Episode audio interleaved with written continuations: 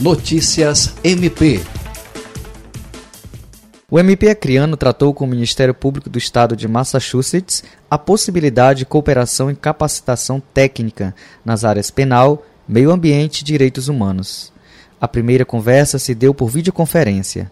Durante a reunião, o MP Acriano apresentou experiências exitosas que desenvolve nessas áreas responsável pelo Centro de Estudos e Aperfeiçoamento Funcional, a Procuradora de Justiça, Patrícia Rego, conduziu as tratativas e disse que a parceria com a instituição norte-americana vai permitir o aperfeiçoamento em técnicas de investigação, implementação de direito ambiental e defesa das populações vulneráveis.